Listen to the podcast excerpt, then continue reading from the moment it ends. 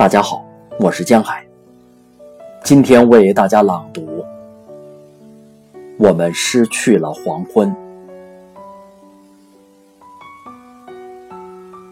我们甚至失去了黄昏的颜色。当蓝色的夜坠落在世界时，没人看见我们手牵着手。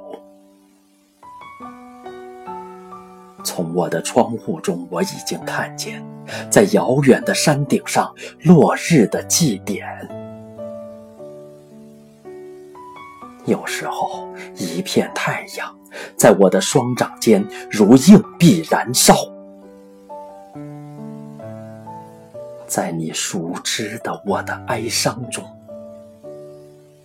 我忆及了你。灵魂素脸，彼时你在哪里呢？那里还有什么人？说些什么？为什么当我哀伤且感觉到你远离时，全部的爱会突如其然的降临呢？